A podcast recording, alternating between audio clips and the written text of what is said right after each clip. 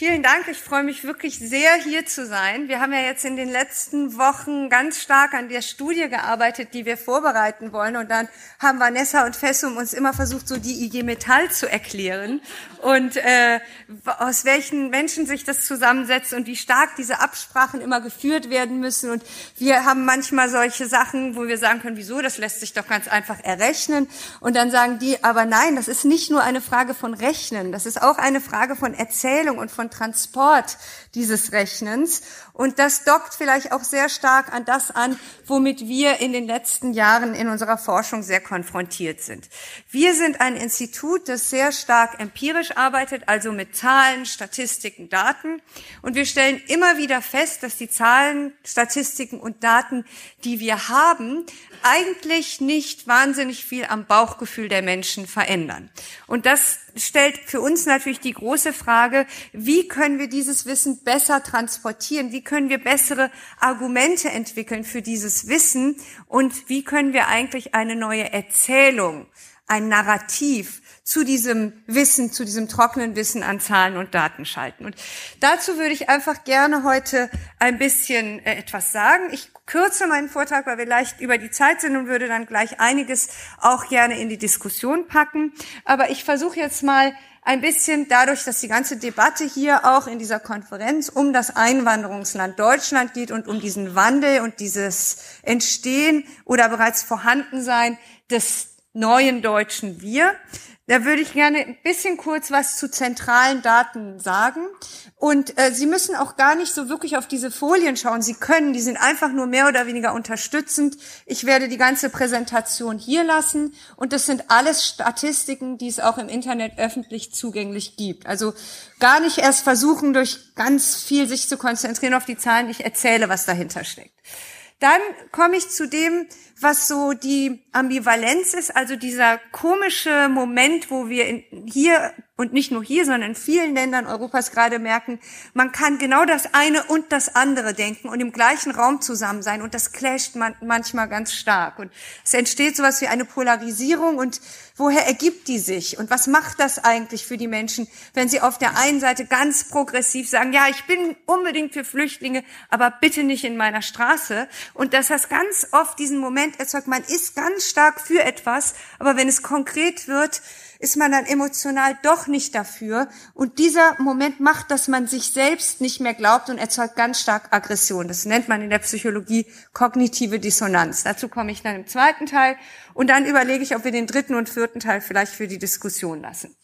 Also einmal zum Einwanderungsland. Es geht mir vor allen Dingen darum, Argumente in den Raum zu geben, die man benutzen kann, weil ganz viele von uns haben wahrscheinlich in den letzten anderthalb Jahren die Erfahrung gemacht, dass man plötzlich mit Freunden, Nachbarn, Schwiegereltern konfrontiert sind, die plötzlich Meinungen von sich geben, von denen man niemals in den letzten, ich bin jetzt bald 45 Jahre, aber ich bin, sagen wir mal, seit 83 äh, in Deutschland, immer wieder habe ich gedacht, es gibt so ein bestimmtes stabiles Umfeld, in dem ich mich bewege. Und eigentlich seit Thilo Sarrazin fällt mir auf, dass ganz viele Momente entstehen, wo man plötzlich anfängt, misstrauisch zu werden gegenüber den eigenen Freunden, wo Geburtstagsfeste platzen, weil man plötzlich Leute Sachen hört. Und wenn man dann sagt, hast du eigentlich mitgekriegt, wie rassistisch das gerade ist, was du gesagt hast, antwortet einem dann die Freundin, was, du nennst mich Rassistin? Ich habe doch Soziologie studiert.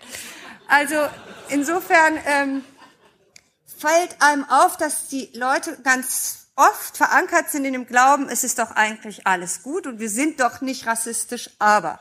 Und vielleicht äh, kann ich dafür, gelingt es mir dafür, ein paar Argumente an die Hand zu geben, um diese Fluchtbewegung und die Debatten dazu im letzten Jahr besser einzuordnen und auch diesen Moment, dass wir nicht nur sagen, Deutschland ist ein Einwanderungsland, weil es eine Wohlfühlrhetorik ist oder ein Vorwurf, man würde das aus Gutmenschentum machen. Einmal ganz kurz zusammengefasst, ich bin sicher, die meisten Zahlen sind bekannt. Deutschland hat ungefähr 82 Millionen Einwohner ungefähr 16 Millionen mit Migrationshintergrund. Von den 16 Millionen sind schon 9 Millionen Deutsche und sieben Millionen Ausländer. Steht jetzt erstmal ganz einfach da, ist aber gar nicht, wie wir wissen, so einfach, denn dieses ganze Wording, die Begriffspraxis, die wir benutzen, zeigt, wie unsicher die Situation in den letzten Jahren ist. Wen meint man mit Deutsche, wen meint man mit Migrant, wen meint man mit Ausländer? Diejenigen von Ihnen, die Kinder in den Schulen haben, sind bestimmt immer wieder damit konfrontiert, dass wohlmeinende Lehrerinnen einem dann sagen, ja, unsere Ausländerkinder hier entwickeln sich schon ganz schön gut. Und dann sitzen wir da jetzt als Statistiker und sagen, Ausländerkinder, Moment mal, ähm, wie viele Ausländerkinder gibt es eigentlich noch an deutschen Grundschulen? Ähm, keine. Es gibt keine ausländischen Kinder mehr an deutschen Grundschulen, vielleicht zehn Prozent. Das sind Kinder von Diplomaten und das sind Kinder von palästinensischen Familien mit Kettenduldungen. Warum ich das so betone und wie, wie, wie das trotzdem in, in Identitätskämpfen eingesetzt werden kann, können wir ja nachher diskutieren. Aber einfach nur statistisch gesehen ist es so, wir haben eine Optionsregelung gehabt, wir haben jetzt die doppelte Staatsangehörigkeit. Die Kinder, die in diesem Land geboren werden, haben einen deutschen Pass, bis auf ungefähr zehn Prozent. Aber in der Wahrnehmung sind und bleiben es Ausländerkinder, Migranten, Migrantenkinder, Migrantenenkelkinder, Migrantenurenkelkinder und so weiter und so fort. Wenn wir jetzt überlegen, dass wir das als Identitätskampf neu einsetzen, dann ist das eine Strategie. Wenn wir aber überlegen, dass wir das im Rahmen von Gleichberechtigung, Gleichheitskämpfen akzeptieren müssen, dass die Zahlen so sind, dann ist es gut, das zu wissen. Was auch wichtig ist zu wissen, ist, ungefähr 95 Prozent aller Personen mit Migrationshintergrund leben in Westdeutschland, ungefähr 5 Prozent leben in Ostdeutschland. Trotzdem wissen wir, dass in Ostdeutschland die Debatten um Überfremdung besonders stark sind. Auch das ist der Moment, den ich eben gezeigt habe. Es gibt Zahlen auf der einen Seite und es gibt Gefühle auf der anderen Seite. Und ganz oft stimmen die Zahlen mit den Gefühlen nicht überein. Fünf Prozent der Gesamtgruppe der Personen mit Migrationshintergrund lebt im Osten trotzdem das starke Gefühl der Überfremdung. Also es geht nicht einher mit dem, was man so empirisches, also zahlenbasiertes Wissen nennt. Gut, wenn wir uns das ansehen, das ist einfach eine Migrationstafel der letzten Jahre in Deutschland, die zeigt, wie die Wellen von Migration immer rauf und runter gehen. Wenn wir sie in die Ahnentabelle von Herrn Remsen reinsetzen, dann können wir das bis ganz weit zurück fortsetzen, dass es immer Migrationsbewegungen in Deutschland, von Deutschland weg, nach Deutschland reingegeben hat. Aber Sie alle wissen, im letzten Jahr haben wir darüber gesprochen, diese hohe Zahl, die hat es noch nie gegeben. Das ist noch nie passiert in dieser Form. Jetzt hat Christiane eben schon mal gesagt, 14 Millionen nach dem Zweiten Weltkrieg. Das war eine sehr viel höhere Einwanderung. Aber dann wird immer argumentiert, na gut, das waren ja Deutsche. Ja, äh, dabei sind die Menschen, die von dieser Zeit berichten, genauso konfrontiert gewesen mit Abwertung, mit Diskriminierung, mit Geschichten, die ihnen traumatisch bis heute noch nachhängen. Aber die Erzählung ist jetzt, das war damals was anderes, weil das waren ja Deutsche. Und die Erzählung, dass im letzten Jahr eine Überflutung, ein, ein, äh, eine Überforderung, eine Überfremdung, ein Verlust der deutschen Kultur stattgefunden hat, ist ganz stark an die Zahl gekoppelt, eine Million. Diese eine Million ist, wenn Sie vielleicht Nachrichten gehört haben in, letzten, in den letzten Tagen, gerade reduziert worden auf ungefähr 800.000, weil man festgestellt hat, es hat zweifach, dreifach Zahlungen, überhaupt mehrfach Zahlungen gegeben. Die Zahl ist gerade korrigiert.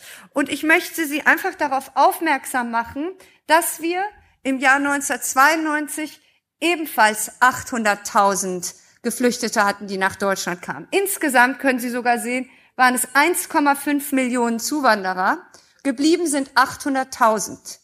Also nur die Vorstellung, dass wir sagen, das ist noch nie passiert, lässt sich durch diese Zahlentabelle entkräften. Und wir müssen wissen, 1992 hatte Deutschland eine ganz andere, wesentlich instabilere Situation. Das war nämlich im Zuge der Wiedervereinigung eine, ein Land im absoluten Strukturwandel.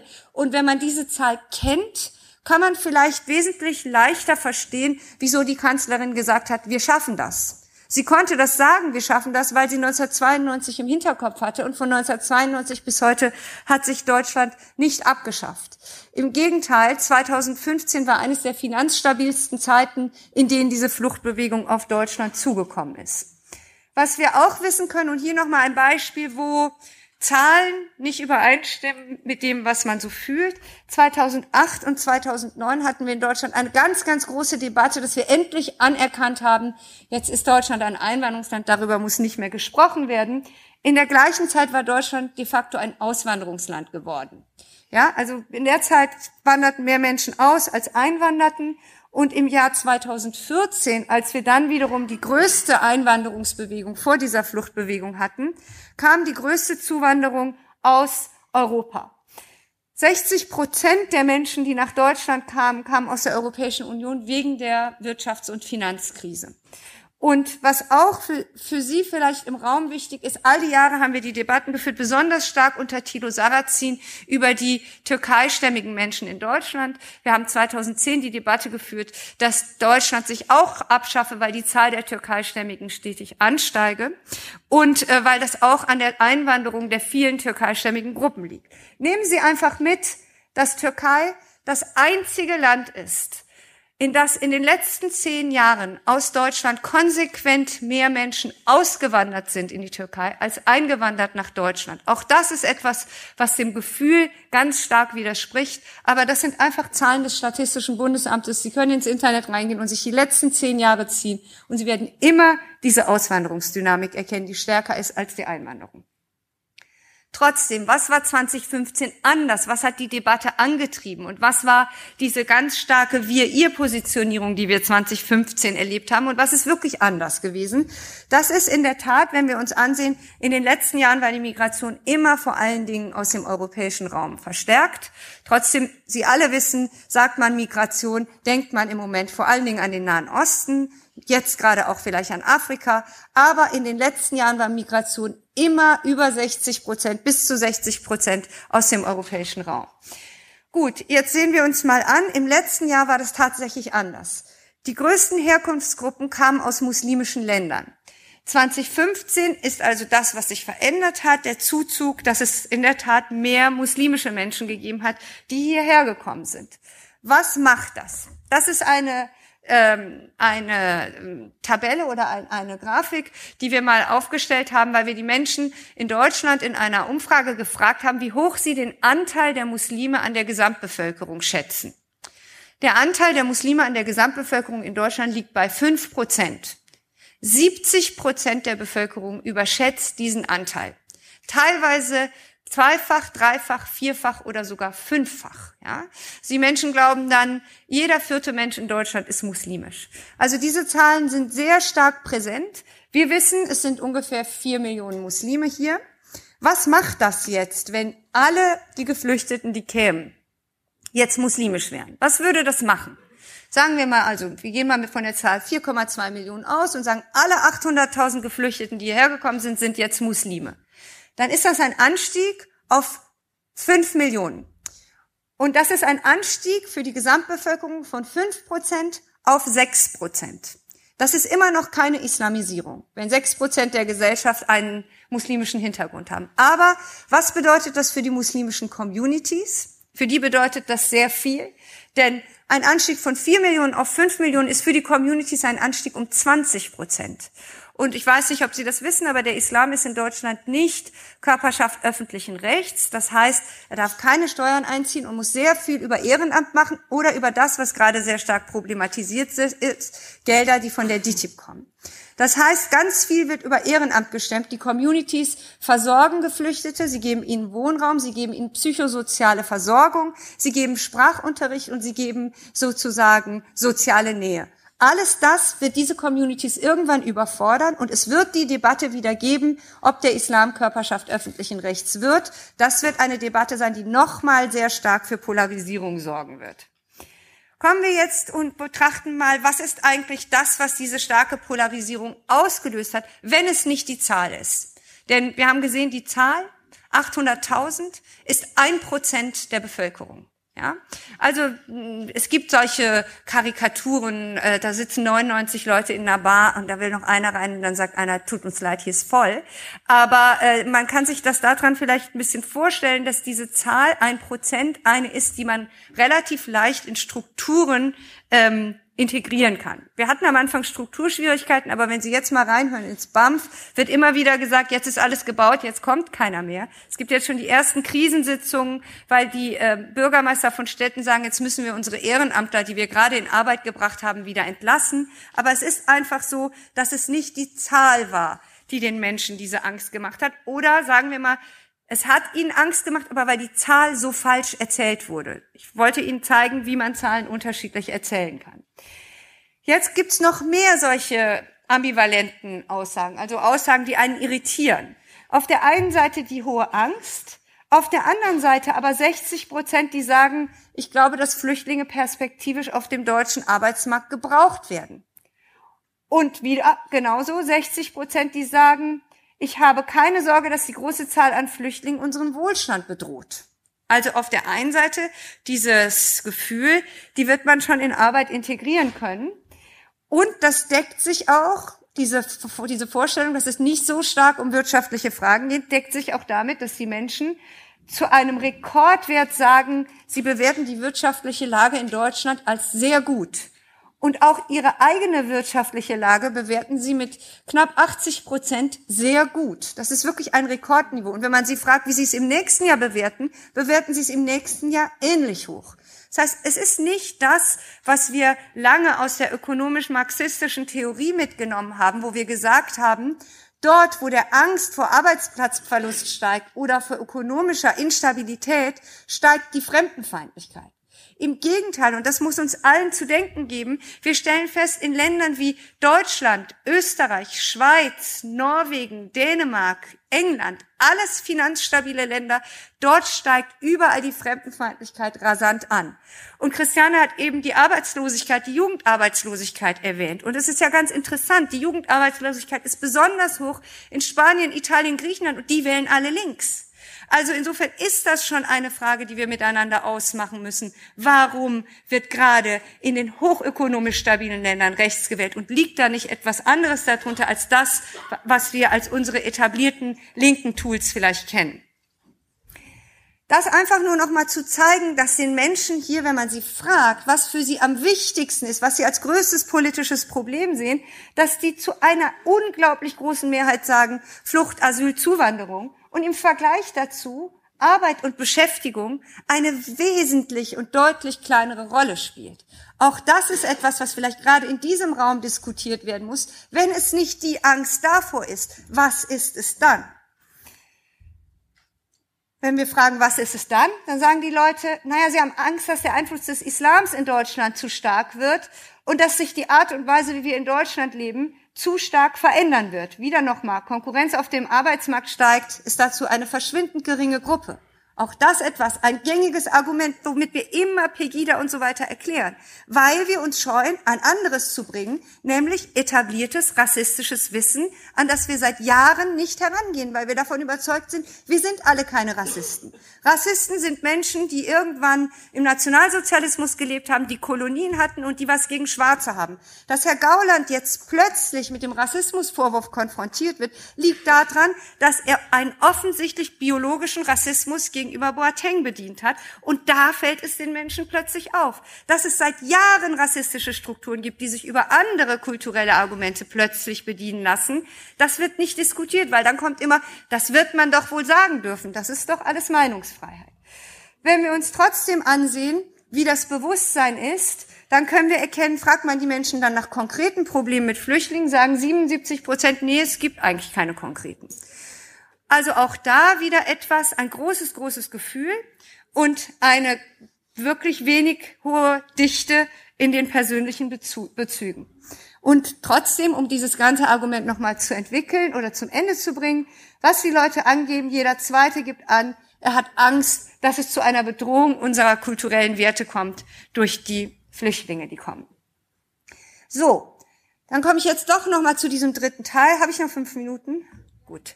Ähm, dann, dann komme ich dazu, um nochmal das, was ich eben angedeutet habe, zu überprüfen. Was passiert, wenn wir dieses Wir nicht stabilisieren? Was passiert, wenn wir dieses Wir immer so andeuten, als wäre das nur ein emotionales Wir, als wäre das kein demokratisch, äh, keine demokratische Errungenschaft. Und das ist das, was eigentlich Christiane eben gesagt hat. Das ist Teil der Demokratie und Teil der Lebenswelt. Und es ist nicht nur Teil der Emotion. Es muss emotional auch grundiert werden, aber es hat einen konkreten Effekt, Menschen aus diesem Wir herauszudenken. Das würde ich jetzt gerne mal zeigen. Es gibt ein Bewusstsein in Deutschland, dass Fremdenfeindlichkeit verbreitet ist. Ungefähr 54 Prozent würden sagen, ja, Fremdenfeindlichkeit ist ein Problem in Deutschland.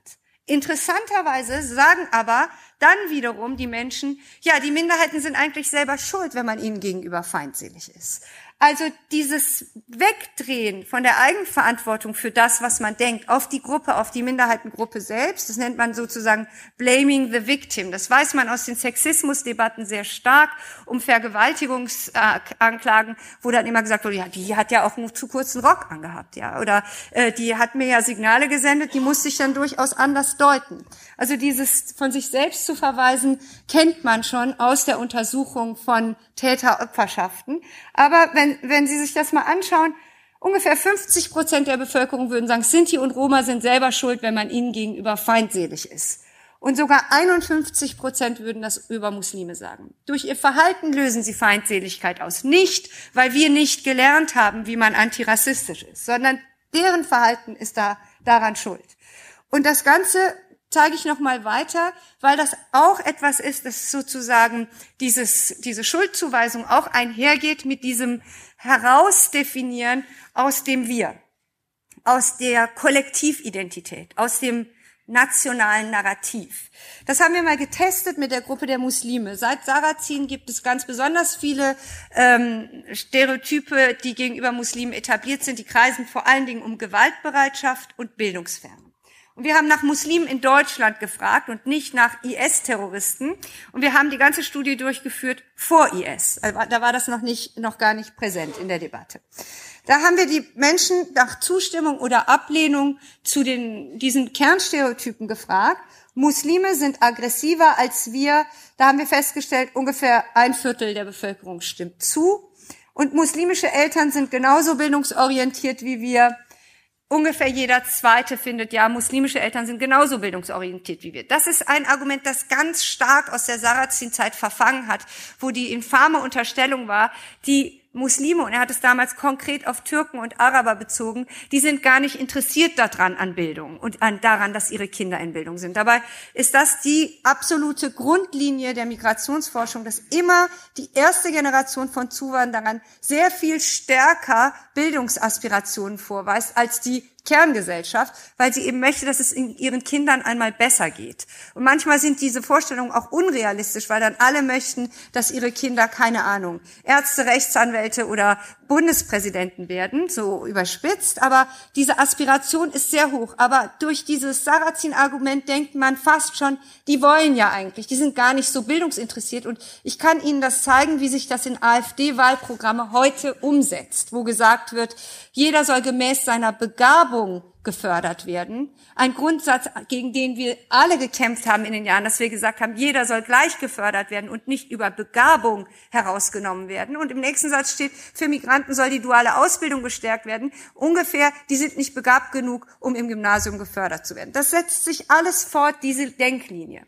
Aber um wieder diese Ambivalenz zu zeigen, gleichzeitig sind ungefähr 70 Prozent der Meinung, wir sollten Muslimen mehr Anerkennung entgegenbringen.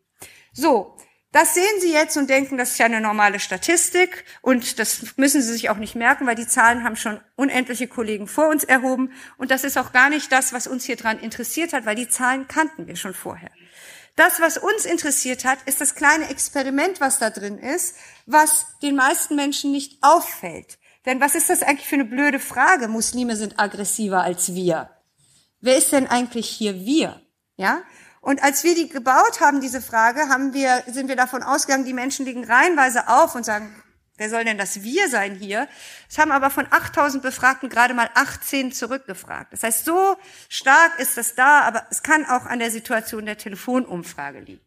Jedenfalls haben wir nachgefragt. Na? Wir haben dann nachgefragt, als Sie da eben gesagt haben, Muslime sind aggressiver als wir. An wen haben Sie da eigentlich gerade gedacht bei dem Wir? Und was wir feststellen konnten, ist, dass eine überbordende Mehrheit gesagt hat, an uns Deutsche, habe ich gedacht. Naja, und wir Deutsche, die deutsche Gesellschaft. Und Sie müssen sich überlegen, es gibt durchaus eine Komplementärkategorie. Die Menschen hätten sagen können, naja, ich, an wen habe ich gedacht? An uns Nicht-Muslime habe ich gedacht. Oder an uns Christen habe ich gedacht. Aber Deutsch sein und muslimisch sein ist in der ganzen Debattenstruktur zu etwas geworden, was sich gegenseitig ausschließt. Dabei sind 50 Prozent der Muslime, die in diesem Land leben, Deutsche. Aber das setzt sich nicht zusammen in der Wahrnehmung der Menschen. Und ich zeige Ihnen das nochmal weiter und komme dann zu einem Endeffekt, um zu zeigen, was, was für Folgen das haben kann. Wir haben dann nochmal nachgefragt, weil wir dann wissen wollten, was ist denn für die Menschen eigentlich Deutsch und welche Kriterien sind eigentlich, wenn man fragt, am Telefon für sie wichtig, um Deutscher zu sein. Da konnten wir feststellen, ja, eigentlich große Offenheit. Ungefähr 100 Prozent sagen, die deutsche Sprache zu können. Das ist wichtig, um Deutscher zu sein. Und ungefähr 80 Prozent haben gesagt, die deutsche Staatsangehörigkeit zu besitzen. Wir haben daraus geschlossen, da hat sich sehr viel verändert, denn erst seit 2001 gibt es die Reform des deutschen Staatsangehörigkeitsrechts. Vorher konnte man nur Deutscher sein, wenn man deutsche Vorfahren hatte. Ab 2001 kann man auch Deutscher werden. Das heißt, es hat eine Veränderung gegeben und wir fanden es interessant, dass sich das nach ungefähr 14 Jahren, nachdem wir dann gefragt haben, schon so kognitiv, also im Denken, umgesetzt hat. Gleichzeitig haben wir neben dieser kognitiven Akzeptanz, also dass man es begreift, festgestellt, es gibt eine weiterhin sehr präsente emotionale Distanz. Die Menschen haben dann nämlich zu über 40 Prozent gesagt, na, es reicht nicht nur Deutsch zu sprechen, man muss schon akzentfrei Deutsch sprechen können. Und das sind so diese typischen Kernmomente, wo man wieder zurücknimmt, wo man unterscheidet in Deutsche und echte Deutsche, ja. Die einen sind ja nur die Passdeutschen und die anderen, da erkennt man ja immer noch, dass sie nicht wirklich deutsch sind. Und das setzt sich dann auch in Forderungen von Rechten und so weiter um. Spannend fanden wir auch, dass ungefähr 40 Prozent fanden, man muss auf das Kopftuch verzichten, um Deutsch zu sein. Da reicht es offenbar nicht, perfekt Deutsch zu können, die deutsche Sprache, äh, äh, die Staatsangehörigkeit zu haben und ohne Akzent zu sprechen. Trägt man das Kopftuch, ist man in der Wahrnehmung von fast 40 Prozent der Menschen ist man nicht deutsch. Und um genauso viel, also 37 Prozent fanden auch immer noch, eigentlich sollte man schon deutsche Vorfahren haben. Also dieser Moment, dass man kognitiv etwas akzeptiert, aber emotional sich mehr oder weniger, ich will nicht sagen entlarvt, aber noch nicht so mitgegangen ist, ist etwas, was eine ganz hohe Spannung erzeugt. Jetzt komme ich hier zu meiner letzten Folie und den Rest diskutieren wir. Hier will ich sagen, was hat das für Folgen? Ist es einfach nur so, dass dieses Wir heißt, bitte lasst uns auch mal mitspielen? Oder ist es einfach so, dass man sagt, Mensch, ich will auch dazugehören, es lässt mich die ganze Zeit komisch fühlen, wenn alle Leute mich dauernd fragen, woher ich komme? Das ist es nicht. Also darüber sind wir hinweg, darüber können wir auch nachher noch sprechen. Dieses Nicht-Zugehören zu diesem Wir hat ganz konkrete Folgen für Demokratie. Schauen Sie sich das mal an. Ungefähr 60 Prozent der Bevölkerung, ist eine Studie von der Friedrich-Ebert-Stiftung, ungefähr 60 Prozent der Bevölkerung würde sagen, Muslime und ihre Religion sind so verschieden von uns, dass es blauäugig wäre, einen gleichen Zugang zu allen gesellschaftlichen Positionen zu fordern. Gleicher Zugang zu allen gesellschaftlichen Positionen ist ein Kernwert dieser Demokratie. Die Idee, für die diese Demokratie entstanden ist und das Grundgesetz ist, dass jeder, egal welcher Herkunft, jeder Bürger dieses Landes das Recht hat auf Teilhabe, auf Partizipation und auf Zugänge. Sie alle haben gestern diesen Film gesehen. Ich habe ihn leider nicht gesehen, aber ich habe es mir erzählen lassen. Und es gibt immer wieder diesen Moment, wo eine Nichtzugehörigkeit konkrete politische Folgen hat, wo ein Herausdefinieren aus dem Kollektiv die Rechtmäßigkeit erlaubt, mit dieser Gruppe auch anders zu verfahren. Weil die sind ja so anders, die brauchen eigentlich nicht die gleichen Rechte. Und diese Frage, wie sehr der Moment von Demokratie in Frage gestellt wird und wie sehr er gerade im Moment tagtäglich in Frage gestellt wird, ist vielleicht etwas, was wir diskutieren können. Und da können wir auch zu der Frage des Leitbildes in der Diskussion kommen. Vielen Dank.